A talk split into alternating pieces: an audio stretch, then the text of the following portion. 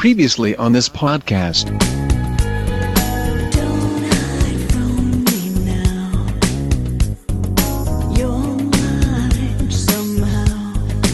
Audio Fidelity Records presents a new stereophonic sound spectacular.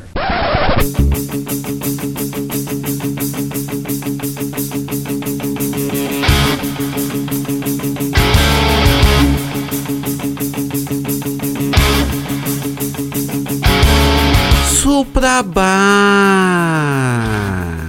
E aí, ouvinte, que está aí de quarentena enquanto os zumbis resolvem sair do túmulo e se aglomerar sem máscara. Seja bem-vindo de volta ao Som no Caixão, um podcast musical sobre artistas e bandas que devoram cérebros mofados, cospem reverência e gruem de uma forma tão porrada que é impossível não parar para ouvi-los. Porque afinal de contas, o Caveira Laranja do Mal pode até ter sido derrotado, mas ainda há muito dos outros mortos-vivos por aí. Aqueles que esquecem de deitar na cova e tentam manter o mundo como era na Idade das Trevas. Mas ainda bem que há bandas deliciosamente trevosas para combatê-los. E por isso, a cada som no caixão, você será introduzido ou introduzida a um álbum específico. Conhecerá um pouco sobre o artista, a banda e seu estilo. E durante esse tempo, perceberá que toda a gente babaca em volta te considera uma criatura sobrenatural. Porque você pensa, usa bom senso, lógica e consciência, ao contrário da gentalha que se baseia tudo em polêmicas, ódio sem fundamento e textos idiotas de 240 caracteres. Mas como sempre, se você quiser concordar, discordar, saber um pouco mais sobre o artista do episódio, mandar uma dica de álbum que gostaria de ouvir aqui, ou quiser tomar aquele sangue draculino alcoólico do bom e com gelo para comemorar que ainda estamos vivos e resistindo, comente no site pensadorlouco.com ou mande um e-mail para pensadorlouco@gmail.com. Você ainda pode escrever no Instagram em arroba teatro escuro ou dar aquela tuitada em arroba pensador louco. Afinal, ouvinte, teus comentários são muito importantes pro Pensador Louco. Mas ele mesmo é um duende, doente, mumificado demais para anotá-los. De qualquer maneira, não deixe de assinar o Teatro Escuro no teu agregador favorito do smartphone, iPhone, Android ou Deezer. E cultivar aquele topete psicomilho do capeta e deixar a música te mostrar como a Transilvânia é um cenário muito melhor que o nosso atual. Então é isso.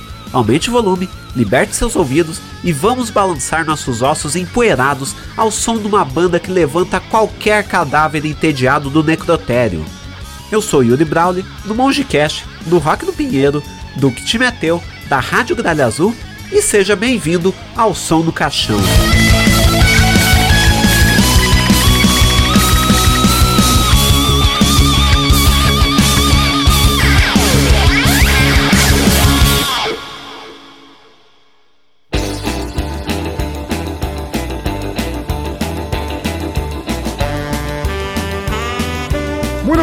Ouvinte do cemitério, pare agora mesmo de dar pulinhos de alegria de não ter sido minha voz embostada começando o episódio. Nem vem que não tem. Achou o quê? Que Yuri Monge seria o host do episódio inteiro? Achou errado, otário. O nobre monge abriu o episódio porque ele recomendou e fez o contato com a banda que preencherá tuas orelhas. Mas nananina não, ainda assim serei eu até o fim e não há o que se possa fazer. Puta que pariu. Deixado isso de lado, vamos às lengas-lengas. Este episódio ainda deveria ter feito parte do mês do Halloween no Teatro Escuro. Tá escrito ali na capa, dá pra ler perfeitamente. Mas como você sabe, eu sou um caquético de merda, me atrasei todo e este saiu apenas no mês seguinte. E claro que eu poderia usar desculpas do tipo, ai, mas todo mês é Halloween aqui. Mas não, vou não. Foi velhice mesmo. Velhice, reumatismo, artrose, bico de papagaio, gota, tudo isso aí que vocês quiserem. Eu te ensino a não esbanjar o meu açúcar. Dito isso, é com grande prazer que eu continuo mantendo os temas propostos anteriormente com a cara mais lavada a sabonete febo preto do mundo. Mas antes que você faça essa fuça feia, é essa aí mesmo que parece que ficou travado na página da Wikipédia, vamos para rápidas microfonias e já voltamos. E sim, só para tua alegria, o monge satânico ainda voltará a aparecer neste episódio. Segue daí! Que barulho horrível! Por acaso você é surdo, é?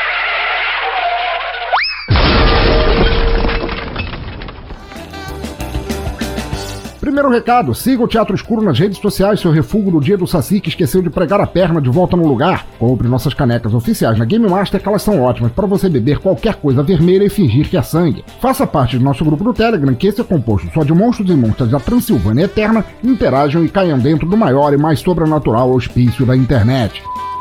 Segundo, vamos falar de uma empresa que é sinônimo de você viajar para fora desse teu túmulo mofado, a Infinity Tour. Uma nova forma de se ver, praticar e celebrar turismo de verdade e ainda conhecer lugares bem melhores que um mundo tomado por zumbis.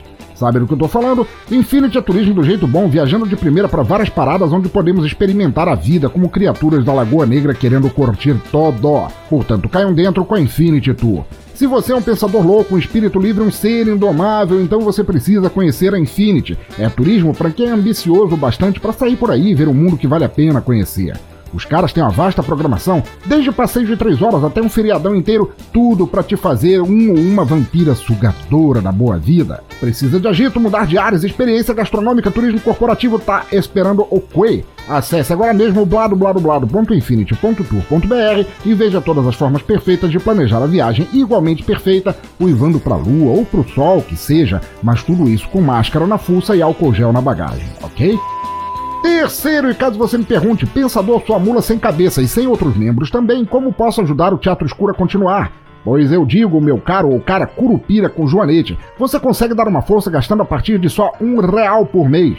Se quiser fazer parte dessa turma de doidos e doidos que ajuda o Teatro Escuro a seguir adiante, é padrim.com.br barra Pensador Louco para ajudar mensalmente no Padrim. É arroba Teatro Escuro para apoiar mensalmente no PicPay e arroba Pensador Louco também no PicPay para fazer apenas doações só quando não tiver nada de proveitoso para assombrar. Os links estão todos aí e agradeço muito a quem decidir ajudar. Portanto, deixo meu obrigado aos e às padrinhos Anderson Frankenstein, do Chorume, Danilo de Almeida, do Doublecast, do Já Ouviu Esse Disco, Diego Fávero, de Sorocaba, Diogo Bob, do Galera do Hall, Fábio Oliveira, do Rio de Janeiro, Guilherme Andrade, do Papo de Calçara e do Chulé na Teta, Maverick, do No Hype do Ômega e da Rádio Joinville.net, Jorge Augusto, do Animesphere, Licamundo, Me Julguem Podcast, Luciano Dias, de Curitiba, Matheus Mantuan, do Curva de Rio, Ricardo Banniman, do Auto Radio, Roger Bittencourt, do Rio de Janeiro, Samuel Muca, do Boteco dos Versados, Jeff Guimarães, do Tenistas em Ação, William Vulto, do blog Lugar Nenhum e Caborges, nossa vampirela da medicina. E é claro, muito obrigado também aos e às PicPayers.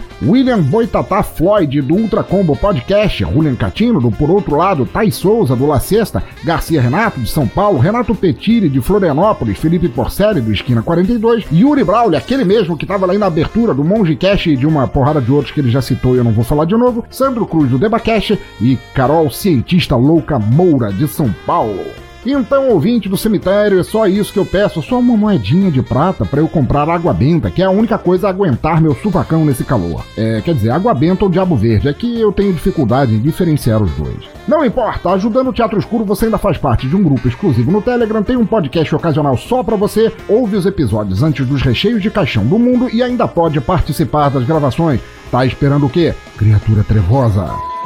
Mas agora já chega porque se tem uma coisa provada e reprovada em 2020 é que os mortos são de longe mais confiáveis que os vivos. Né não? Olha aqui, as estatísticas dos mortos infelizmente continuam crescendo. É violência, estupro, racismo, intolerância religiosa, intolerância de maneira geral, fascismo e demais catástrofes humanas seguindo sem a menor intenção de parar. E enquanto isso, os mortos estão lá, quietinhos, podem, cotando por cima, nos fantasmar, mas querem saber?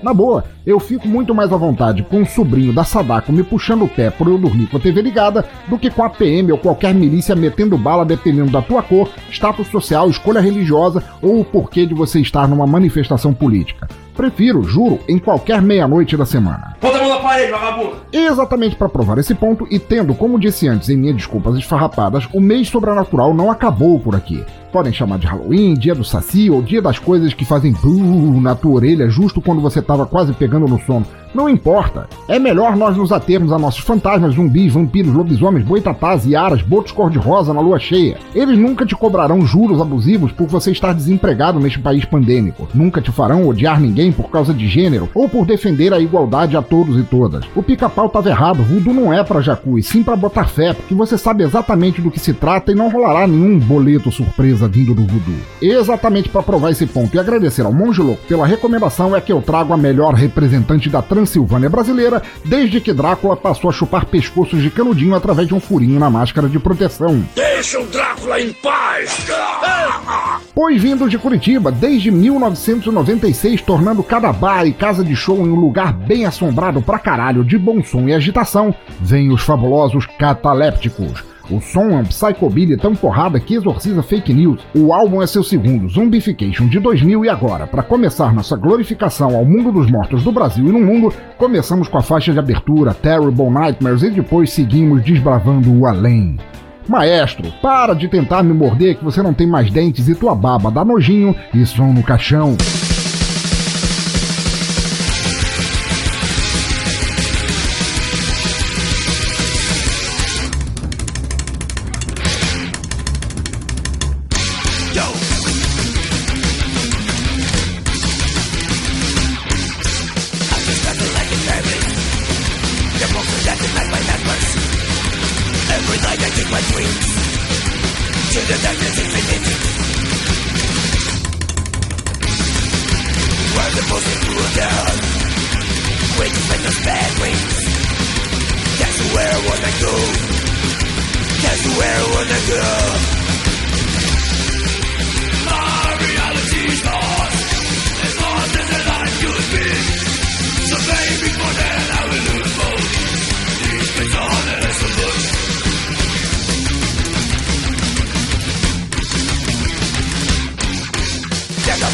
go home.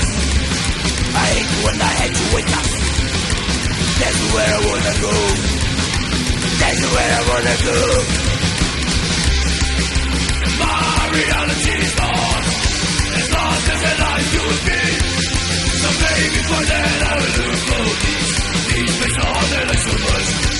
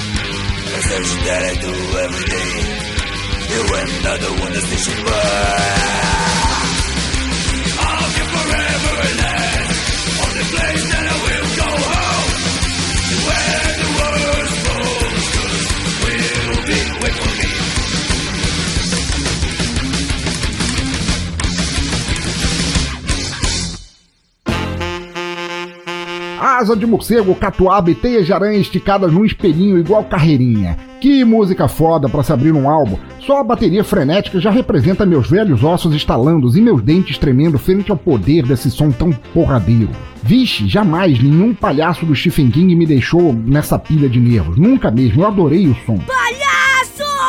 A guitarra é igual um serrote cortando fêmures e o baixão como um morto-vivo acelerando nos meus calcanhares. A voz seca e maléfica é igual a de um açougueiro satânico na delicatessen do inferno. Olha só de tocar esse som, as nuvens se fecharam e ficaram cinzentas e vários cadáveres desataram a levantar do túmulo. Acho até que minha virilha se manifestou, olha só, tamanho poder de Terrible Nightmares.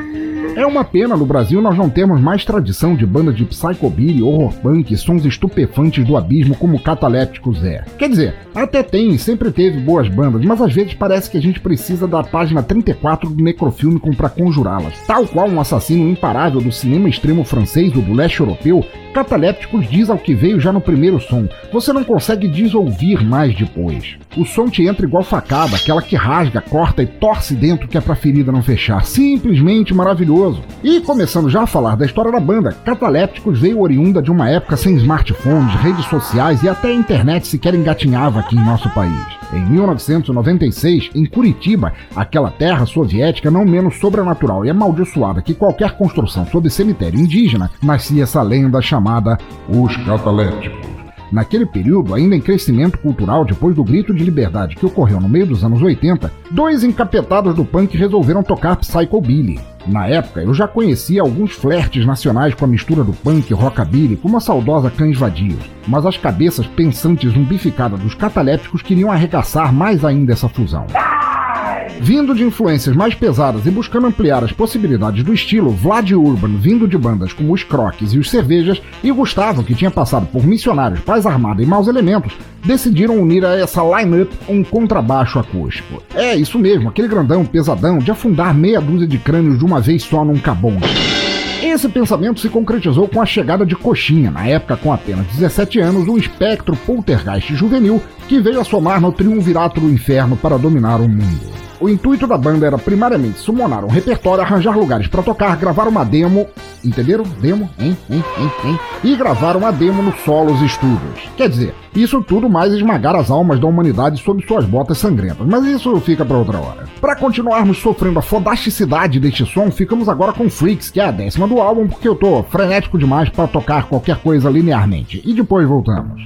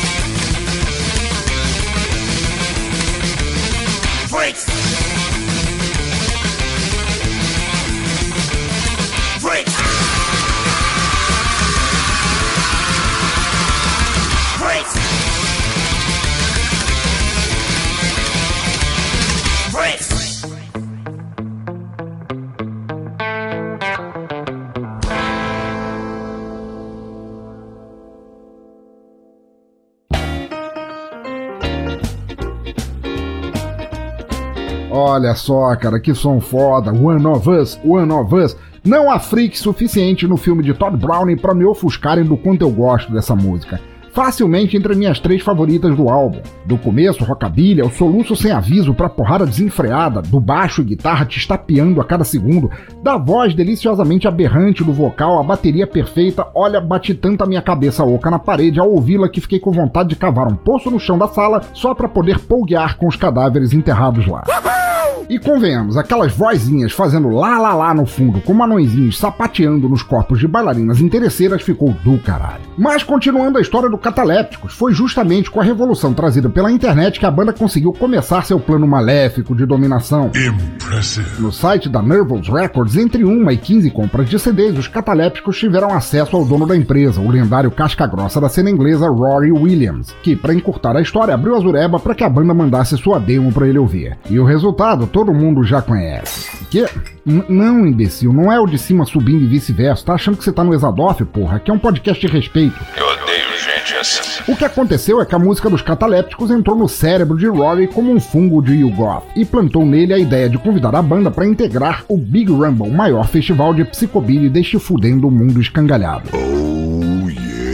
Depois disso, faltava a banda afiar suas navalhas enferrujadas ah, ah, é, quer dizer, digo, afinar seus instrumentos e partir pra cima como vampiros de Düsseldorf. Trabalhando sem parar, inclusive na Sexta-feira Santa, data na qual eles não apenas compunham e ensaiavam, mas também faziam isso comendo carne crua de fãs que ficavam desacordados depois de eles tocarem nos bares, estavam prontos para encarar o mundo. E chegaram chegando com esse som ultra pulante do inferno e tocando juntamente com clássicos do Psychobilly tais como Meteors, Guanabats e Frenzy. E, apesar de eles mesmos acharem sua apresentação modesta, teve gente procurando tantos prepúcios, grelos e almas perdidas depois que rolou até uma sessão de Quem Viu Minhas Pregas no jornal local. E como é que pode ser verdade uma porra dessa, hein, Batman? O somatório de toda essa insanidade se mostrou ao receberem o convite para gravarem o primeiro CD, Little Bits of Insanity, lançado na Inglaterra em 1998. A isso tudo se seguiu um tsunami de sangue arrasando geral com a volta deles à 11ª edição do Big Rumble, lançamento de seu som no Japão, participações em diversas coletâneas, o EP Beyond the Grave em 1999 e um vídeo ao vivo no Japão no mesmo ano.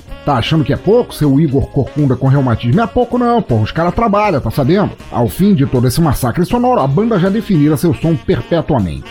Som rápido, pesadérrimo, temas de horror e shows que não deixavam nenhuma fratura ser menos do que exposta. E exatamente para provar essa verdade do som dos catalépticos, ficamos agora com River of Blood, segunda faixa do álbum. Cuidado que essa é porrada pra cacete e depois voltamos.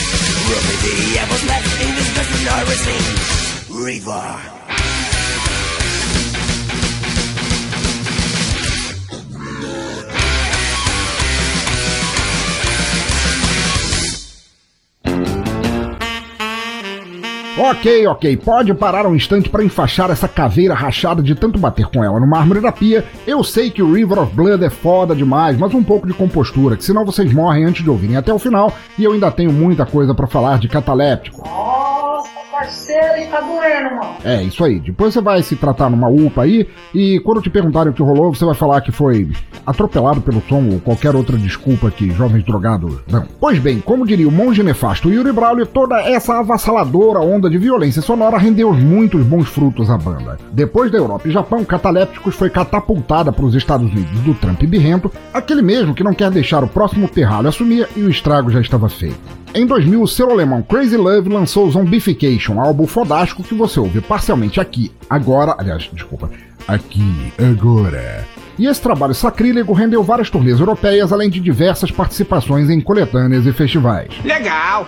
Você tira a onda, hein? A banda foi convidada a participar do festival Wreckers Bell de 2002 e isso deu início a uma turnê tão proveitosa que até hoje as vestimentas dos músicos têm manchas de cérebros esmagados que não saem nem com veias. E em 2003 voltaram às Europas dos filmes da Hammer, levando ao lançamento de um novo EP, o Psychopath Forever, pelo selo Loveless Beats. Essa fase culminou em 2005 com o lançamento de One More Tattoo pela Nevis Records.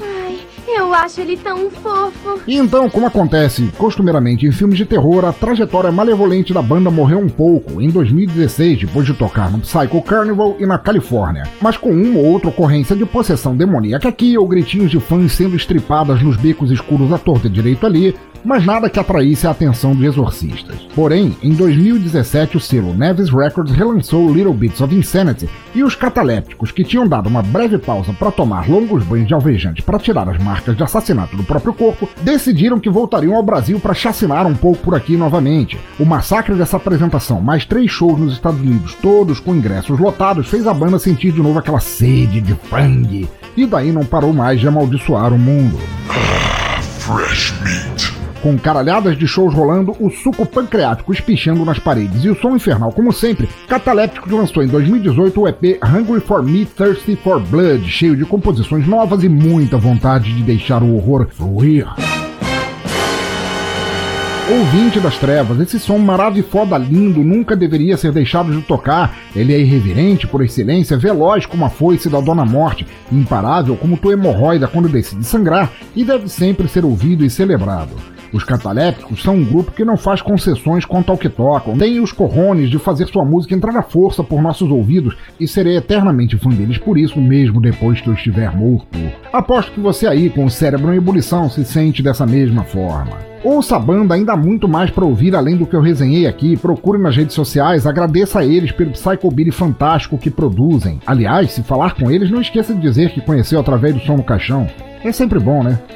Aqui mesmo no agregador no post e no site você encontrará links para a banda, como ouvir seus outros trabalhos, ouvir este até o final, vídeos e muito mais. Celebre o horror sem fim, o Halloween sem término da fantasia e boa música, porque afinal o terror da nossa vida real deve apenas ser combatido e execrado. O horror bom a gente festeja e Cataléptico está aqui para isso. Para continuar nossa audição, ficamos agora com The Cursed, oitava faixa do álbum, e depois com o não menos terrível bolha da semana.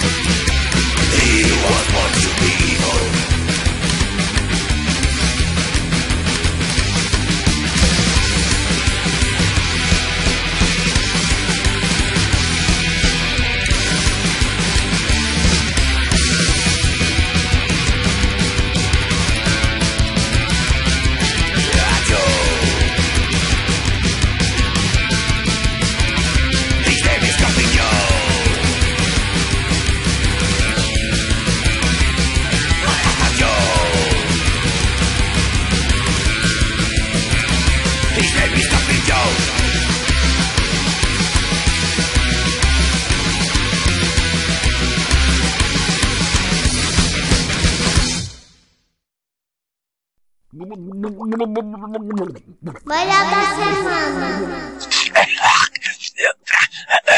Você é desprezível.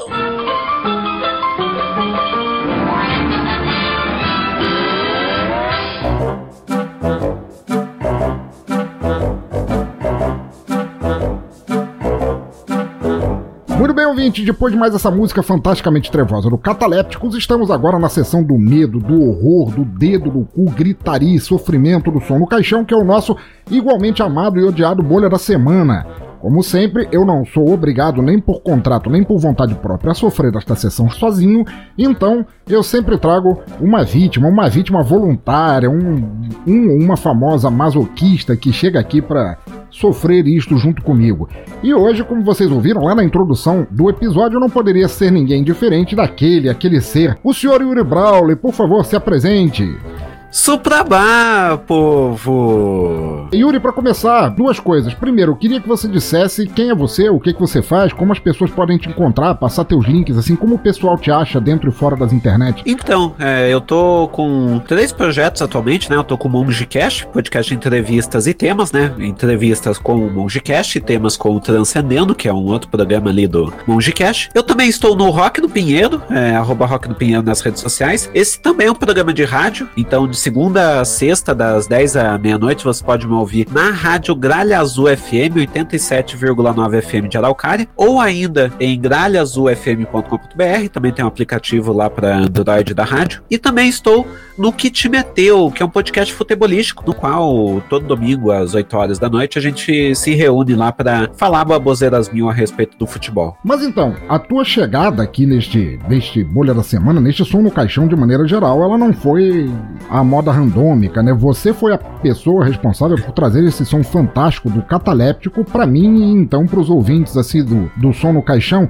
Então eu queria que se você pudesse, você contasse numa breve história como é que você conheceu o catalépticos, como é que você chegou até eles e depois recomendou ele pra estar aqui, a banda. Então, a Catalépticos ela é uma banda bem tradicional aqui em Curitiba, porque ela é uma das bandas que fecham o- os dias, né? É, tem os dias ali do, é, do, do Psico Carnival, que é um festival que ele acontece durante o carnaval em Curitiba. Então é quase como se fosse uma contracultura ao carnaval. Você que quiser acompanhar rock, tem o Psico Carnival é, lá no, é, bar conhecido como Jo. é, conhecido não, é o nome dele é Jokers, aqui em Curitiba. Daí, Catalépticos ele é uma das bandas que fecham, eh, geralmente fecham o, um dos dias do, do Psico Carnival, é um dos headliners. Então, né, acaba que é uma banda tradicional aqui em Curitiba, fui passando a ouvir, né, curti pra caramba. E daí, quando eventualmente eu, eu apresentei no Jits pra você, né, eu já, Sim. a gente já se seguia por causa do Rock do Pinheiro, né, uma, enfim, é uma banda pinheirista, por assim dizer, com, Sim. a eu converso bastante. E daí, apresentei, o Pensador Louco curtiu o som, daí já fiz a ponte lá, conversei com os caras, ó, o, o Pensador Louco quer faz- resenhar um disco de vocês e tal, vocês gostariam? Eles super se animaram e tal, adoraram, pediram até pra marcar no Instagram quando sair e tal. É, eles animaram bastante com a ideia. Isso diz muito sobre a banda, assim, não apenas eles tocam psychobilly com aqueles temas temas todos de horror e medo e sobrenatural, mas também eles aceitaram de bom grado serem desenhados aqui. Isso diz muito sobre a condição psicológica dos membros da banda, você concorda? É, tipo, tem, é, tem que ter coragem, mas. É, talvez um misto de coragem com falta de amor próprio. Mas então, como sempre, para começar, nós temos três notícias curtas para falar a respeito aqui, não necessariamente só de artistas famosos fazendo merda, apesar de sempre ter um ou outro que, que encaixe no quesito, mas de notícias ruins relativas ao mundo da música famosa, por assim dizer. Yuri, você gostaria de falar qual é a primeira notícia que a gente vai espalhar aqui? Então, a primeira notícia é do guitarrista Herman Lee, do Dragon Force, que foi banido do, é, do Twitch depois que permitia que os usuários usem música da própria Dragon Force. Pois é, não é, não é questão incrível assim em que ponto a gente chegou do cara é dono de uma banda, ele é muito conhecido pelo que eu li na matéria, né? Uma matéria do The Loud Out. Eu nunca tinha ouvido falar desse site, mas aparentemente ele é bem conceituado. Não é mais suficiente o cara ser bem conhecido numa plataforma. Ele fazia várias lives musicais no, no Twitter e era bem conhecido, bem respeitado lá. Não é suficiente ele ser da banda e ele dizer para os ouvintes que eles podem ouvir e usar as músicas do novo álbum. Isso nada quer, nada significa frente aos algoritmos que estavam ali prontos para bani-lo sem mais nem menos. O que, que você pensa sobre isso? É aquilo, tipo, nem você falou, não adianta apenas autorizar, tem que uh, botar por escrito, fazer uma, uma baita de uma burocracia, pra daí o tweet dizer, ó, ah, ok, essas músicas estão ok. Basicamente o que aconteceu foi isso, tipo, ele falou, eu autorizo aí e tal, é, mas como não, é, como não tinham por escrito, assim que tocou uma música da, da, da Dragon Force, que é dele, por sinal, é, ele, ele acabou sendo banido por isso. Então, é, uma, é um troço que não faz o menor sentido, até porque se o cara é o guitarrista da Dragon Force, por que, que ele, não, ele não pode tocar a própria música? Pois então, não, não só isso, né? Se a gente for ver, é, muitos músicos, não só músicos, mas principalmente no campo da música, já não basta a indústria fonográfica querendo se dizer dona dos direitos da música, de não deixar os próprios artistas fazerem o que bem entenderem das músicas que eles criaram, agora também temos plataformas de streaming, que se tornou acho que um dos focos principais de difusão de música e cultura no mundo, é barrando o próprio autor, no caso, a ter liberdade de decidir quem pode ou não fazer o que quiser com a criação dele, né? É meio ridículo isso. É, e tem outros PS, por exemplo. Eu vou falar um exemplo que eu tive uma. Eu tive um programa no YouTube chamado Hora do Rock, que vivia tomando flag justamente por tocar música dos outros e clipes e tal, porque a ideia. Isso é um programa, é um programa bem no estilo Rock no Pinheiro atualmente, na Gralha Azul. E daí o que aconteceu? Em um certo momento, tocou. é, eu botei a música de uma, de uma banda lá e eu tomei flag, mas não foi da banda. Foi da MTV, porque esse clipe é- foi considerado um trecho do V- é, VMB. Então, em Nossa. um certo momento, por causa disso, eu tomei esse flag porque foi considerado como parte do programa e não um clipe da banda. A gente teve outro caso similar também com o Dr. José Castanha Neto, doutor Abelardo, como a gente costuma chamar por aqui, também fazia várias lives no YouTube e a partir de certo momento, talvez como você, de tanto tomar flags, ele passou a usar apenas músicas é, de no copyright ou copyleft ou sem direito e ainda assim, na canalice, o YouTube deu flag nele porque, segundo o algoritmo do YouTube, tudo bem, as músicas podem até não ter direito nenhum relacionado a elas, mas já que você tocou, eu não vou dar o dinheiro pra você, eu vou dar o dinheiro pra eles que sequer sabem disso e sequer pediram pra ser informado desse tipo de coisa. Pois é, tipo, é basicamente assim, tipo, a- a- aca- acabou o jogo, a bola é minha, tipo. Exatamente. Seu bolha! Mas agora, pra segunda notícia, agora é uma notícia polêmica. Mamilos! Porque David Crosby, lá do, do guitarrista há décadas aí, é um guitarrista por excelência, uma lenda da guitarra, por assim dizer, ele fazia parte do Crosby, Stills, Nash e Young, acabou atiçando a, a fúria dos fãs do Van Halen ao dizer, ao dizer que pra ele o falecido guitarrista era... Nhé. Faltou a voz do Costinha, eu vou botar a voz do Costinha fazendo aquele... Nhé. Não, é, vamos, vamos lá, né? Já, já começa que o. Já começa que, por mais que o David é, Crosby tenha lá os seus méritos, ele de longe não é melhor que o Van Halen. É, eu acho até que são estilos bem diferentes. Não dá nem pra, pra você comparar um com o outro. Aí, ah, mas aí a falar que o, que o Van Halen ele, ele é um guitarrista, né? Pelo amor de Deus, é que nem falam, né? O Van Halen ele não só fez uma nova geração de guitarristas, como essa nova geração de guitarristas influenciou uma nova geração de guitarristas. É o caso do Slash, por exemplo, que Exatamente. virou guitarrista por causa do Van Halen. O cara é um dos maiores guitarristas do mundo, do- um dos mais geniais, se não o mais genial, e o cara me solta que ele é um nhé. É, é, é complicado, porque assim, eu entendo a questão de opinião. David Crosby, ele pode simplesmente não gostar do som do Van Halen. Eu vou te ser sincero, quando o Gary Cherone entrou na voz, não tinha solo lindo de guitarra que o Ed Van Halen fizesse ali que me fizesse gostar daquela porra daquele álbum. Desculpa aí, opinião minha. Me cancelem, porra. Mas que filho da puta, olha aí, veja você. Mas isso não significa negar necessariamente que ele faz durante o, o- a opinião dele a importância, como você mesmo disse, Yuri, a importância do Ed Van Halen pro, pra música, pra guitarra como, como um todo, né? Como se ele serviu de inspiração para mais de uma geração de guitarristas, né? O David Crosby ele fala que Jimi Hendrix teria criado coisas até então inéditas, tudo bem, ninguém está questionando isso, mas o Van Halen também. Talvez seja um caso de velhice somada nunca parei para ouvir o álbum, somada não gostei e não ouvi, não gostei, talvez. É, isso é uma, uma coisa que, assim, é, tem um, um lado dentro da gente que é o Regis Tadeu, é, falando, é, que ele, que ele quer se manifestar de qualquer forma falando, isso daqui é uma merda. Só que tem vezes que você tem que segurar esse lado e ser, ser racional. Foi justamente o que não aconteceu nesse caso. David Crosby, ele deixou o seu lado Regis Tadeu fluir e saiu nisso daí. Olha aí, cara. Agora você, você trouxe, já que a gente tá num episódio tão temático, não do Halloween necessariamente, porque Halloween já passou, eu que sou um atrasado do caralho, mas no- nesse lado sobrenatural, psicobilly e tudo mais, será que Regis Tadeu seria alguma espécie de demônio tentador que sentaria no ombro, quiçá do lado esquerdo, ou direito, ou central, ou traseiro do cérebro das pessoas e possuiria elas pra falar em merdas que não necessariamente seriam boas de serem ditas justamente no momento em que são ditas, tipo no momento logo após a morte do, do Ed Van Halen? Exatamente, aquele ladinho do teu cérebro é onde tem o onde tem um anjinho, tem um diabinho, o diabinho é o Regis Tadeu te falando. Fala que esse Puta negócio é uma merda. merda, fala que esse negócio é uma merda. Isso explica tanta coisa, cara. Isso explica tanta. Meu Deus! É uma pena que o padre Quededo já foi embora. Porque alguém teria que exorcizar essa criatura. A gente tem que achar algum tipo de exorcista do rock pra impedir esse, esse demônio de continuar aí estragando, estragando homenagens como que não estragou realmente, mas estragando tanto tentando estragar homenagens a artistas recém-falecidos de extrema importância, quanto a fazendo com, com que outros artistas também de grande importância, como é o caso do David Crosby, cometerem essas merdas e macularem suas próprias carreiras, né? Exatamente, tipo, chama, chama exorcista aí nesse negócio que tá, talvez resolva o negócio. Seu bom, olha. Grande monge, puxa pra gente então a nossa última notícia curta. O que que aconteceu nela? Ah, é- é- essa eu vou. Essa eu vou adorar falar. Que o Gene Simmons do, do Kiss, ele tem um recadinho pessimista pros novos artistas, porque basicamente ele decretou que o rock morreu.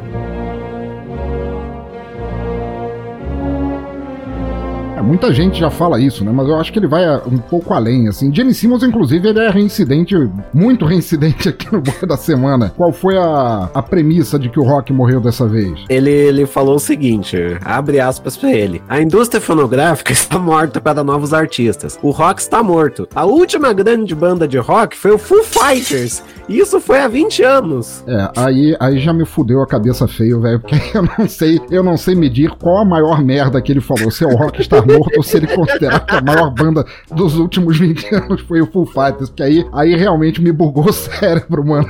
Meu Deus do céu. Não, porque assim, o, o rock, o rock ele, é, ok, se, se for considerar. o General Simmons ele tava indo numa linha de argumentação que até poderia jus- se justificar, que é a de falar que o rock ele não tá ma- mais no mainstream, que o rock agora Ok. ele, ele não é mais, mais conhecido e tal. O problema foi que daí ele falou que, que, que basicamente a maior banda dos últimos 20 anos foi o Full Fighters. Só de cabeça eu já consigo pensar umas 5 que são maiores que o cara.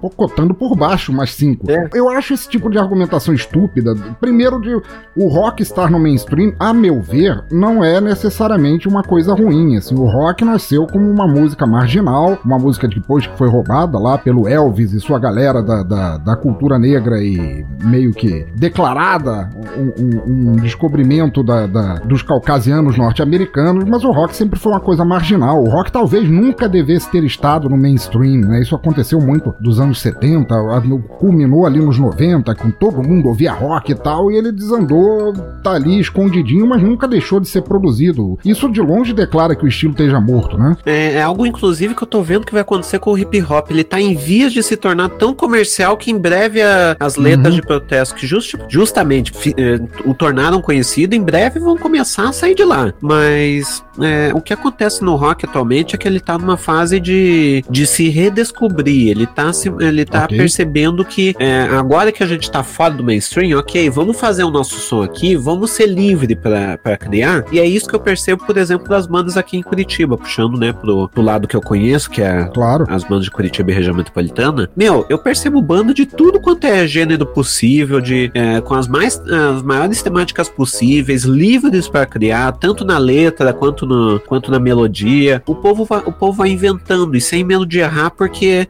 no final das contas, como a, a tua banda ela, ela não tá no mainstream, como a tua banda ela não tem uma obrigação de vender, como tá todo mundo fazendo seu trampo eh, ali meio que independente e muitas vezes eh, possuindo um, um, um emprego, né, pra manter o- as coisas do- da, da sua banda, eh, acaba que ela tem uma liberdade tamanha que ela consegue criar algo, algo novo, consegue fazer alguma coisa fora do que antes seria expulso de uma rádio, por exemplo, por não ser comercial. Exatamente, por não ser comercial, ou às vezes não teria nem a, a, a liberdade de ser lançada em disco, porque a própria gravadora podaria a banda de, de colocar em prática toda a sua criatividade. E hoje em dia não, tá ali, a pessoa é livre para fazer. Hoje em dia existem métodos para você gravar a porra do teu álbum em casa, se você quiser, é para você criar o teu estúdio em casa até com pouco ou nenhum orçamento e você tem a responsabilidade de levar a tua música à frente, seja ela rock ou não, mas de acordo com a tua vontade. E de maneira geral, eu acho até estúpido dizer que o rock morreu, porque não é como se fosse aramaico arcaico, ou latim que só advogado e padre fala, sabe? O, o rock, ele sempre tem, pode, ela pode não alcançar o sucesso extremo, pode não ser um YouTube da vida, no ápice que o YouTube, YouTube teve uma vez, mas continua aí, continua sendo produzido, continua sendo ouvido, e ele falou uma merda muito grande. Agora, o que eu queria te perguntar é que, seguindo é, é, esse falamerdismo costumeiro do Gene Simmons, ele culpou parte disso pelas plataformas de streaming, pois, segundo ele, entre aspas, você pode ter suas músicas baixadas 10 milhões de vezes e ganhar algumas centenas de dólares apenas, fecha aspas. Agora, o que eu acho estranho nisso é que normalmente quem fala esse tipo de, de asneira, porque são pessoas que já acumularam verdadeiras fortunas por causa da indústria fonográfica, que é o caso do Gene Simmons. Você não concorda que tem uma, uma certa similaridade aí? De fato, porque assim, é, é- é evidente desde os, desde os anos das gravadoras que o artista ele nunca ganhou dinheiro no disco, ele ganhou foi no show. É isso. Exatamente. É isso que acontece, tipo, por mais que o Spotify da vida pague, pague pouco, e de fato ele, ele paga, considerando ali, na época do disco era basicamente um disco de 30 reais, o artista ganhava um, se muito. Então, Sim. então, é, basicamente não é uma questão de que, ai, porque você foi. Porque o Spotify tá pagando pouco, porque o Deezer tá pagando pouco. Gente, música, música nos streamings ele pode, pode até pagar, mas o artista ele faz dinheiro mesmo no show, sempre foi assim. Sim, e mesmo durante o ápice do rock, o, não só do rock, de, de outros estilos assim, a- o, o dinheiro grosso que a gravadora dava pro artista era o adiantamento pré-gravação do álbum, que era basicamente um contrato com o capeta dizendo assim: ó, vou- vamos te dar essa puta grana aqui e você vai assinar um contrato dizendo que tuas músicas são nossas, da gravadora, e você não pode fazer nada com elas. A exemplo do cara lá do Dragon Force, na penúltima notícia, era a forma deles ganharem dinheiro, era isso, era assinarem a alma deles, perderem completamente o controle sobre suas criações por uma puta bolada de dinheiro. Mas isso que o Gene Simmons está falando é que ele apenas envelheceu e não percebe que o modelo de negócios, graças a The Shagur, mudou. Exatamente, tipo, tanto é que se você for ver, é, as maiores bandas do, do, é, do mundo e tal, quando vocês vão ver qual que é o álbum mais nhé dessas bandas, é, é, geralmente é um álbum que a, a banda tá encerrando o contrato com a gravadora, ela tem que fazer aquele álbum pra cumprir o contrato e ela, ah, vamos fazer qualquer coisa aí pra encerrar o contrato. Exatamente, normalmente era aquele, toma mais um aí, vai. Mas muita, muitas bandas chegaram a gravar álbuns de cover só pra fazer a toma. É isso aqui que você quer? Toma, enfia aí. Era simplesmente pra fazer contrato. E agora não, entra justamente na liberdade. A pessoa pode fazer o- a sua música ali sem precisar de um álbum pra isso, pode fazer um, um, um disco sem precisar de uma gravadora para isso, ou até precisar de um disco físico para isso, ela faz é, via streamings, YouTube e tal, só organiza ali uma sequência e tal, e boas. Ou seja, como sempre, Gene Simmons aí aprovando que nem sempre envelhecer é sinônimo de sabedoria, né? Muito pelo contrário, às vezes, como é o caso dele, né? Exatamente. Seu bolha! Mas agora nós estamos no preâmbulo, na antessala do horror final, onde alguém, algum ouvinte do Som no Caixão, manda pra gente uma capa de disco que ele considere assim pitoresca, ruim, de mau gosto, quiçá. E quem fez isso dessa vez foi Evaristo Ramos, grande artista, grande ilustrador, amigo da galera aqui que tá sempre ouvindo, sempre comentando, compartilhando, grande amigo que infelizmente sofreu um acidente, tá com as costas extremamente estuporadas, tá aí deitado brincando de tábua de passar roupa há algum tempo, espero que ele melhore logo. E ele mandou pra gente a capa de um álbum nacional, que eu conhecia esse álbum na minha época ainda do vinil, da banda Holocausto, o álbum chamado Campo de Extermínio. Yuri, por favor, e como sempre, ouvintes, se vocês quiserem, há um link aí, tanto no agregador quanto no post do site, vocês podem clicar e ouvir a nossa resenha sobre essa capa enquanto você olha para este apanhado de horror e cagada que é esta capa. Yuri, então, por favor, assim, em primeira mão, assim, você chegou numa loja de discos, você pegou esse daqui para olhar. O que é que essa capa te passa, assim? Como você descreveria essa capa? Eu descreveria como ruim, mas vamos falar dela de por que, que ela é ruim. Vamos lá, é um. Aquela, aquela, aqueles, aquela cerca de arame farpado, né? E perto ali dessa cerca, né? Tem, é, tem um cara que soltou um. Não sei se é um cachorro, um Não lobo, né? sabemos.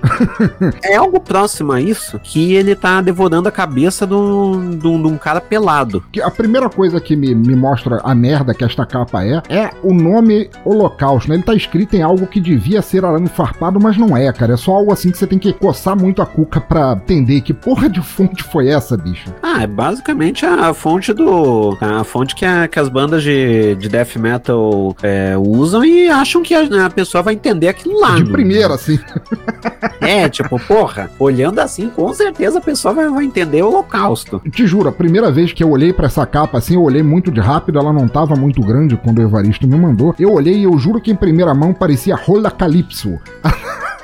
Vê se não, pa- Vê se não parece. Não, não, de fato. Aliás, é uma, uma imagem que, que viralizou no Twitter de uma vez. Foi um cara que ele tava comendo, enfim, mexerica, bergamota, é, mimosa, o que vocês chamarem aí, ó, tangerina, enfim. É, e daí ele, ele pegou aqueles. Aquela, aqueles fiapinhos brancos que, é, da tangerina. E daí ele falou: "Ah, Eu botei essa- esses fiapinhos no, é, é, aqui no, no chão e agora formou uma, uma- um- a fonte de uma banda de death metal. Exatamente. E bom, a capa ela foi aparentemente desenhada por alguém, alguém que se julga alguém, ela foi feita em lápis de cor, eu diria, por falta de alguma coisa melhor, eu diria que foi giz de cera e lápis de cor, porque tem algumas partes que ela tá bem riscada a lápis e outras partes que ela tá apenas manchada como se fosse giz de cera ou algo assim.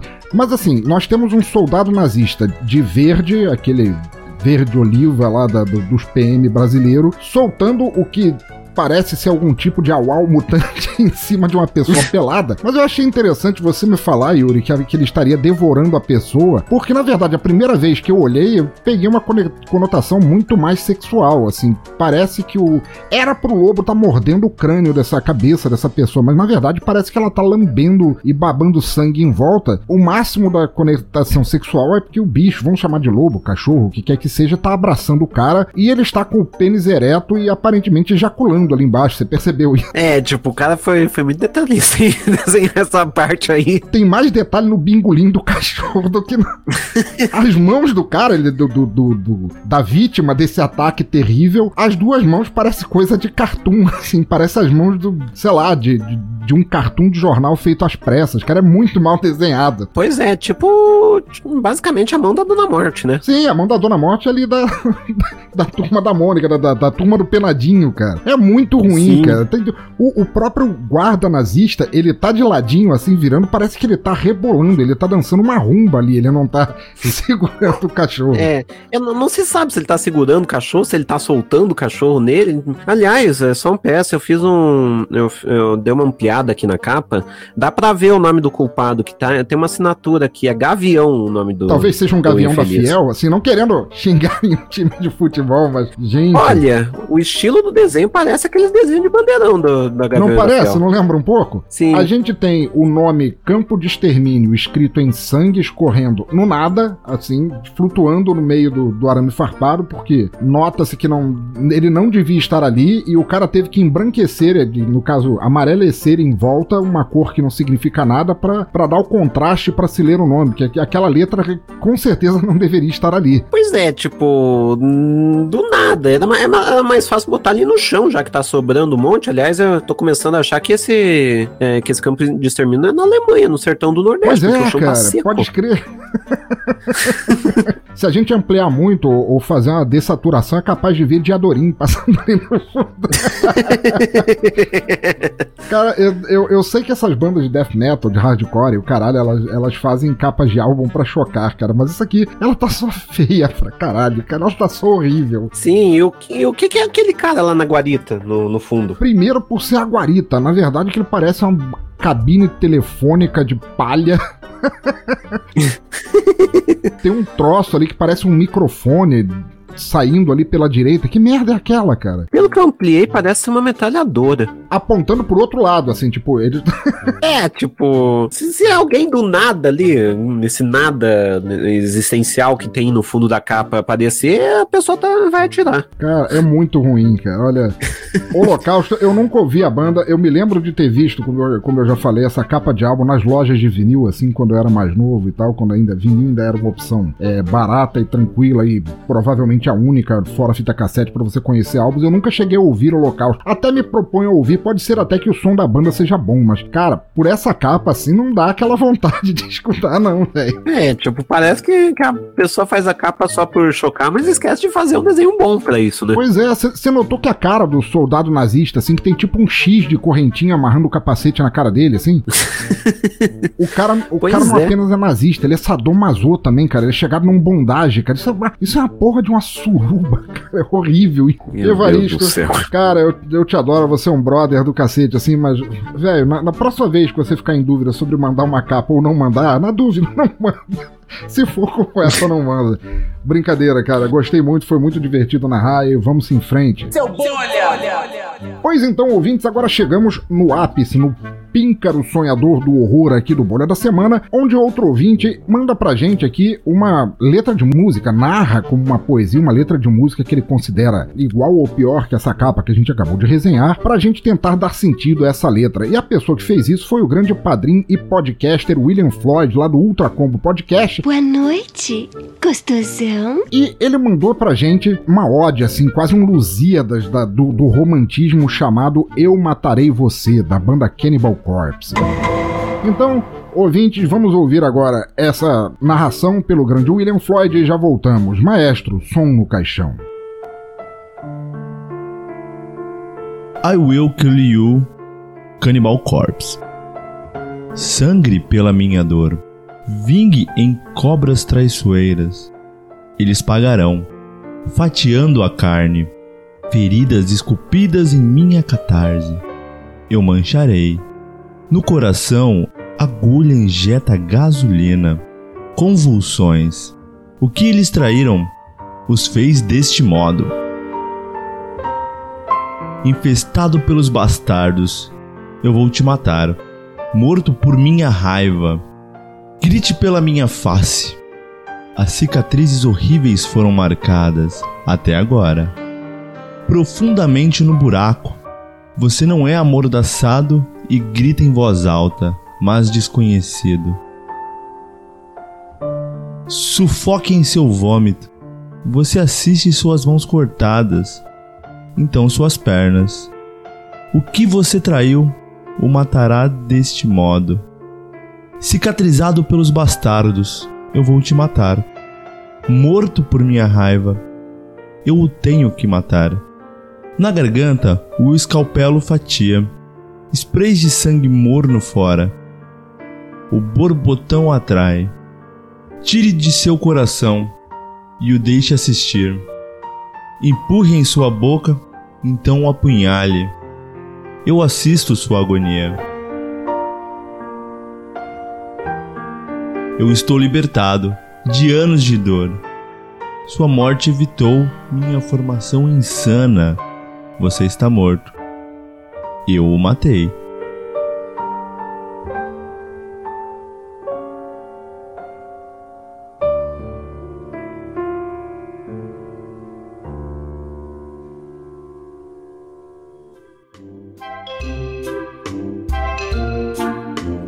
Eu, vou te pedir ajuda, cara. Eu vou te pedir ajuda sinceramente, porque, assim, normalmente o pessoal manda essas narrações pro Bolha da Semana e eu consigo tecer alguma coisa sobre a letra, mas dessa vez ficou meio difícil, assim. A letra ela é tão a esmo, é- ela parece frases de para-choque de caminhoneiro da terceira idade headbanger, sabe? Eu não sei de quem essa letra fala, quem ele quer matar, por que, que ele quer matar. Você entendeu alguma coisa dessa letra, cara? Então, vamos lá, vou, vou te- eu vou tentar seguir por uma linha e vamos ver se, se, se dá certo aqui. Porque a, porque a impressão que dá é que, assim, é um açougueiro muito do, do mal feito ele. É, porque, assim, sangre pela minha dor, vinguem cobras traiçoeiras, eles pagarão fatiando a carne. Então, é, a pe- a pessoa, ela tá pagando pela pessoa que tá fatiando a carne, Carne já começa por cobra, aí. pode ser comida tailandesa. Sim, é, tipo, a pessoa ela tá, tá inovando, tá, é, não tem o espetinho de gato, né? Então esse é um espetinho de cobra aí. Aí, feridas esculpidas na cartaz, mancharei no coração, agulha injeta gasolina, uma nova receita, né? Pra quem não sabe, é, pra quem não sabe gasolina é uma gasolina é uma bebida muito conhecida principalmente pelos presídios. Então, na verdade, é uma receita de, de carne de cobra com gasolina. Que o cozinheiro do presídio tá do caralho, cara, você explodiu meu cérebro agora, cara. Porque quando eu li essa, essa parte do aju- agulha injeta gasolina e ele tem todo esse ódio, assim, fatiando a carne e tudo mais, eu achei que o cara tava andando no fuscão dele, o fuscão se estripulou todo, batendo num poste, ele ficou todo sangrado, todo fudido, e ele queria agora se vingar do fuscão. Mas quando você falou esse negócio, eles pagarão fatiando a carne, feridas esculpidas em minha catarse, Cara, faz, faz todo sentido, é um cozinheiro do presídio, cara. Exatamente, tipo, é, convulsões, o que eles traíram os fez desse modo infestado por bastardos. Ou seja, o cozinheiro considera todo mundo que tá naquele presídio bastardo. E ele quer envenenar todo mundo fazendo o quê? O molho de gasolina na carne fatiada de cobra. Exatamente. Caralho, sensacional. Deu um, deu um novo. Deu um novo patamar. o que que você diz de as cicatrizes horríveis foram marcadas até agora profundamente no buraco? Isso também tem meio que a ver com presídio, agora que você falou, né? Sim, então você vê que boa parte do- dos presidiários tem uma cicatriz. E eles chamam, costumam chamar, pelo menos em filmes estadunidenses, eles são, eles traduzem a solitária como the hole, né? O buraco, né? Tem- temos uma noção aqui de, de poder ser isso também, né? Exatamente. E daí quando você, daí você percebe que o que a receita foi muito da mal feita quando vem aqui o sufoco em seu vômito, porque a pessoa tá tão ruim essa receita que o cozinheiro fez que a pessoa tá que o povo tá vomitando lá na cadeia. A pessoa vomita pra não ser envenenada pelo cozinheiro de Satã lá do presídio. Sim, e daí assiste as mãos cortadas, ou seja, o cozinheiro além de, de, de fazer, fazer essa receita aí, ele, ele, ele erra na, na corte, eh, no, no corte acaba se cortando, na verdade. Ou talvez por causa do mau estado dos presídios, o mau funcionamento, o pouco investimento do Estado nos presídios, ele começou fazendo carne de cobra com molho de gasolina pra matar alguns presos, pra depois cortar os presos e servir de novo. Uma reciclagem de receita. Exatamente, tipo, é, é- é aquele famoso, né? Tipo, quando você faz o, o arroz e feijão é, do, é, do almoço, você recicla ele pro jantar, ele recicla pro, pro dia seguinte os presos, ué. O bife de hoje é o picadinho de amanhã, a carne moída de quinta. Exatamente. e aí ele fala uma parte que agora me deixou, me deixou em dúvida. O que você, o que você traiu matará deste modo. Ou seja, o preso que ele tá transformando na carne do dia seguinte pra galera comer tinha traído ele. Talvez fosse um amante dentro do presídio. Pode ser que seja isso? Pode ser, até porque. E isso é, talvez é, justifique um pouco as cicatrizes que foram marcadas profundamente no buraco. Não sabemos qual buraco de quem foi usado aí, mas rolou um buraco muito profundo aí. Talvez o buraco tenha ficado até mais profundo depois. Exatamente. Então é, é- foi, foi esse aí que, que ficou profundamente marcado no, no buraco com a cicatriz que traiu o cara, pô. Então tá, vamos ver a nossa história até agora. Tinha o cozinheiro, vamos chamá-lo de Marcão. Cozinhe... Marcão, Sim. o cozinheiro do presídio, não tinha que servir pros presos, mas ele tecia amor pelo Vilmar, que era outro preso lá, e os dois tiveram um momento, só que Vilmar foi meio a fundo e, aprofundou demais no buraco do Marcão. Marcão ficou puto, tava desgostoso da vida e ia ficar uma semana sem poder sentar. Quando viraram pra ele, o pessoal lá da administração do presídio falou: Aí, irmão, começa a cozinhar o rango do pessoal. Aí ele falou: Porra, só tem cobra, mas eu vou me vingar do Vilmar. E aí ele fez aquela receita de cobra cortada com gasolina na esperança de matar o, Vi- o Vilmar, que já ia vir marinado porque tava cheio de gasolina com cobra. E ele fatiou ele de raiva pelo buraco dele traído pra poder servir no dia seguinte. Eu tô vendo toda uma, uma narrativa aqui. Sim, tanto é, é, agora, se fosse parar pra pensar, o Ving Cobra das Traiçoeiras é outra cobra que tava. É outra. Olha aí, era a cobra traiçoeira do Vilmar, que aprofundou o buraco dele, cara. Porra, que Exatamente. gênio isso. É muito bom. Eu juro, eu comecei, eu comecei a ler essa letra sem entender que bulhufas ele queria dizer, cara, mas você me deu um estalo muito profundo na cabeça, cara. Gênio. Depois ele fala aqui, na garganta o escalpelo fatia, spray de sangues mornos fora, o borbotão atrai. Aí, aí me fudeu geral, cara. Ele cortou o, o escalpo do cara, por algum motivo, talvez pra não... Para os presos não reclamarem de cabelo na comida. Ih, rapaz, aí vai, vai rolar uma necrofilia, porque se o borbotão tá traindo, é... Faz sentido. Faz sentido, porque a cobra do Vilmar aprofundou o buraco do Marcão. Agora o Marcão tá se sentindo atraído pelo borbotão do Vilmar e vai se vingar ali, cara. Exatamente, vai, vai, vai rolar uma. Vai, vai rolar uma necrofilia ali tá? e tanto é que por causa disso tire de seu coração. Tipo, ah, acabou o amor, mas ainda assim eu vou. E, e reforça ainda mais a necrofilia que logo ele depois ele fala empurra em sua boca. Tá rolando um felátil ali, cara. Tá, ro- tá rolando um doublecast ali. Então, o- então a, pu- a punhalha, a, punha- a punhalada vai ser de outra forma, hein? Sim, cara. Meu punhal aqui na tua boca. Engole! Engole, não cospe! E daí você percebe pela continuação, ó. Então, apunhalo e assisto a sua agonia. Eu estou libertado de anos de dor. Ou seja, foi durante anos o negócio. Tava rolando esse suplício do buraco do Marcão, tava, tava rolando há anos, cara. O Vilmar era terrível. E aí ele termina a letra falando: é, Eu estou libertado de anos de dor que sua morte evitou. Minha formação insana, você está morto, eu o matei. Eu só acho que faltou uma frase pra concluir essa, é, essa letra, que a última frase deveria ser: Eu o matei embaixo. Galera, o almoço tá servido. que eu acho que coroaria muito bem, cara. Cara, que letra horrível, cara. Eu vou te ser sincero, eu não sei se você gosta, eu sei que você curte mais indie e tal. Eu nunca gostei de Cannibal Corpse. É, um guitarrista, um am- amigo meu, uma vez falou que ele achava desnecessário, desperdício de papel, quando CDs, o vinis do Cannibal Corpse vinham com encarte, porque não inde- independente do que estivesse escrito nas letras, não era isso que o vocalista cantava. Porque o, o vocalista do Cannibal Corpse é notoriamente ele só grunhe, ele "Oh". E aí você tenta encaixar esses fonemas na letra e não é a mesma coisa. Pois é, tipo, se você for parar pra. Se você for eh, parar pra ver, se botar. Se, se, se, se o cara ficasse latindo em. eh, latindo no, no palco, ia aparecer a mesma coisa que as letras. Excelente, olha. William Floyd, muito obrigado por ter voltado aí a apoiar o som no caixão, cara. Gosto de você pra cacete, te acho um cara foda demais, mas, velho, você. Eu vou dormir com fralda geriátrica essa noite, pensando no meu buraco profundo, violado por uma cobra.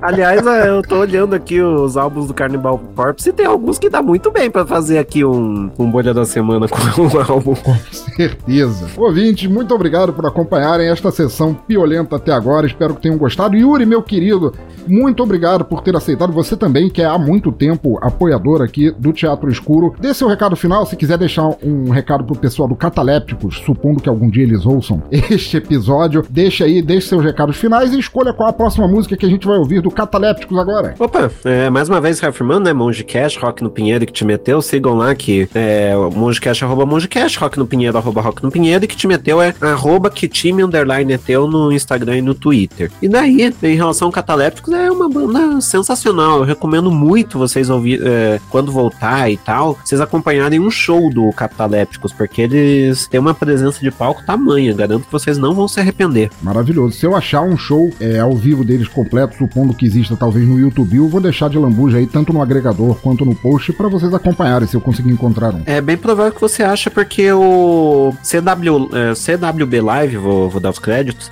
eles, fa- eles filmam show- os shows completos do, é, do, do, do, Psi- é, do Psycho Carnival. É bem capaz de você achar algum deles. Maravilhoso, vou procurar naquele canal então. Então, é, e daí agora, né, pra, pra gente ouvir agora, vamos com My The Nation. Muito bom. Ficamos então ouvintes agora com My Damnation e depois com o nosso Toca Raul. Vai!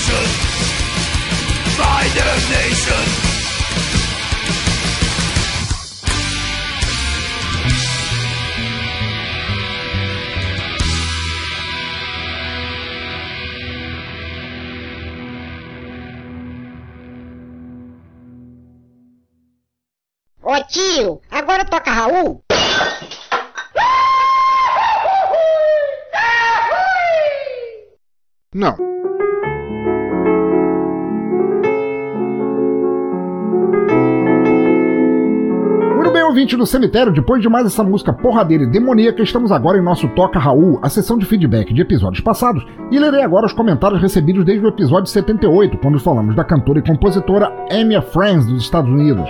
Vamos lá! E a primeira mensagem vem de Jeff Guimarães, grande apoiador do Teatro Escuro, grande amigo e tenista e host do Tenistas em Ação, que escreveu pra gente dizendo: What a groove, dude! Uau! A cabeça começa a mexer involuntariamente e inevitavelmente. Que demais! Amy Friends é mais uma prova de que tem muita coisa boa sendo produzida por aí. Elas só não estão no mainstream. Passando por aqui para dar os parabéns e agradecer, pensador, por garimpar obras tão fodásticas como as produzidas pela Amy Friends. Valeu demais! Grande abraço, man! Pô, grande Jeff, groove é a palavra que define esse episódio mesmo. Cara, que bom que você gostou. A música te pega de baixo para cima, te faz rebolar até em velório, e eu gostei muito de resenhar o som dela. Espero que você apareça mais, seu sumido. Eu sinto falta das nossas conversas. Espero que você goste desse álbum aqui. Vê se cola aí qualquer dia. Grande abraço e nunca pare de groovear, nem no Halloween. Abração! Próxima mensagem de Norberto Silva, grande escritor e amigo Norberto Silva, que escreveu pra gente dizendo: Demorei, mas cheguei. Eu tava esquecendo de comentar esse som no caixão, imperdoável. Ouvir a voz deliciosa da senhorita Amy Friends foi como uma viagem no tempo, como um clima de anos 80. Eu imaginei a voz e as canções dela num sem número de filmes e clipes, clipes dessa época, desculpa. Eu jamais tentaria ofender os olhos alheios com alguma tentativa de dança da minha pessoa, acredite. Se bem que eu, pessoalmente, gostaria de ver. Nas últimas vezes que isso aconteceu, bom, posso apenas dizer que ainda estão raspando córneas explodidas que ficaram grudadas em parede. Mas puxa, ela realmente tem um som contagiante. Quanto ao bolha da semana e afins, caceta, fiquei até com dó da idiotice do Exo Rose. Será que eu vou ter que pagar direitos autorais ao escrever estas palavras aqui? Como sempre, um programa excelente. Pensador, não aguardo de mais músicas para encher meu celular. Não pense que esqueci que vou te cobrar um chip de memória só para caber essas músicas a que você tem me exposto. Valeu mesmo, cara. Nobre Norberto. Aliás, Nobre Norberto é uma palavra muito maneira, cara. Tipo um nome de super-herói. Quem é você? Sou o Nobre Norberto. Maneiríssimo. Nobre Norberto, que bom receber teu comentário e visita. Putz, mano, Amy Franz é uma viagem retrô maravilhosa, cara. Quando eu escutei o som dela a primeira vez, assim, eu me senti adolescente de novo, sabe? Num cenário de filme do John Hughes e correndo atrás da Molly Ringwald. ah, muito bom. Sobre o bolha da semana, é preciso ter cuidado mesmo, cara. Escrever rosas agora pode dar problema. Sujeito idiota da porra. Brother, vamos ver. Se a gente um dia se encontrar, eu garanto o cartão de memória novo pra você, cara. Mas volte sempre aí, comente sempre. Diga o que, que você achou. Diga o que você achou dos catalépticos também num, num comentário que eu adoraria ouvir. E abração, brother. Próximo comentário de Mark Tinoco, que voltou agora com o Conversa Fiada Matou Carambola, podcast bom da porra. Ele é co-host do podcast finalmente voltou depois de um hiato longo. E ele nos diz: Fala, pensador, gostei pra caramba da Amy Friends. Tenho predileção por vozes cantantes femininas. E com esse clima de fim do mundo que tem rolado, tenho curtido mais ouvir esses sons na vibe mais leve assim nos últimos tempos. Amy canta muito e dá aquela vontade de dançar, mesmo que igual ao Clark Kent em Superman 3. A capa de disco, o que dizer? Ainda bem que não julgamos discos pela capa. Smash Mouth ainda existe e o Axel Rose que bolha. Até o próximo e abração. Ah, mestre Mark, eu já sabia da tua predileção por cantoras. Não vou dizer que o episódio foi apenas por isso, porque a minha Friends realmente é muito foda, mas eu sabia que você viria comentar. E fico feliz demais que você tenha gostado do som. Concordo muito com o que você disse, a vida anda tão ruim que às vezes a gente quer mais é rebolar para espalhar o estresse, cara. E a Amy Friends, essa cantora faz isso perfeitamente. Não sabia que o Smash Mouth ainda existe e não, desculpa, cara, eu não consigo passar adiante. Imaginar você dançando como Clark Kent me deu muita vontade de ver isso. Grava isso, por favor. Aliás, você e Norberto podiam gravar juntos, assim, fazer um TikTok, assim, dançando ao som de Amy Friends, que ia ficar muito foda. É, voltando a falar, eu não sabia que o Smash Mouth ainda existia. Para mim, eles nunca tinham existido. E o Axel Rose é um imbecil de sempre, cara. Abração, continua aí mandando ver com conversa fiada Matou Carambola e espero que você goste desse Psycho Billy do Catalépticos também. Próxima mensagem do advogado José Castanhas Neto, lá do Neto Cast, grande amigo nosso, que comentou não sobre o último som no caixão, ele comentou sobre o último Exadoff, mas como o Exadoff é o único podcast do Teatro Escuro que não tem feedback de comentários, ele mandou um áudio muito engraçado, eu não posso deixar de, de dar play para vocês e responder a ele. Então vamos lá, em 3, 2, 1, play! Fala, grande pensador! Deixando aqui meu comentário em áudio aí do último Exadoff, episódio 22.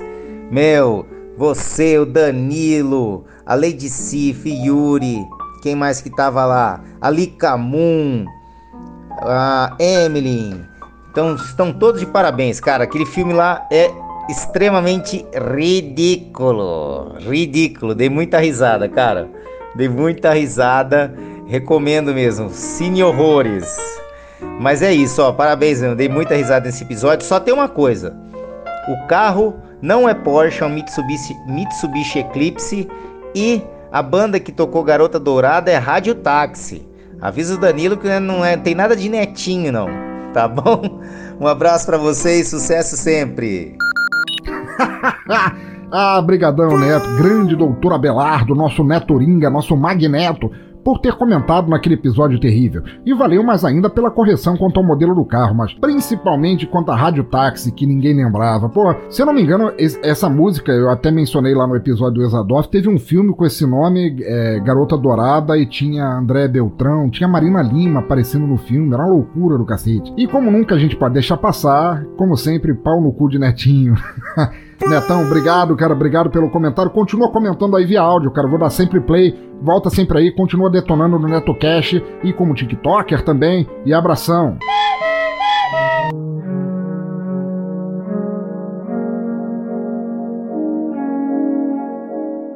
Suprabá, povo! Para você que quer conhecer podcasts novos ou conhecer um pouquinho mais sobre o seu podcast favorito, venha para o MongeCast, onde nós entrevistamos o convidado para falar um pouco mais sobre o projeto dele, a vida dele e tudo mais. E, no final, a gente convida ele para meditação, um quadro livre que eu monto conforme o convidado do dia. Então, para você entender um pouco melhor, mongecast.com.br, acesse e ouça.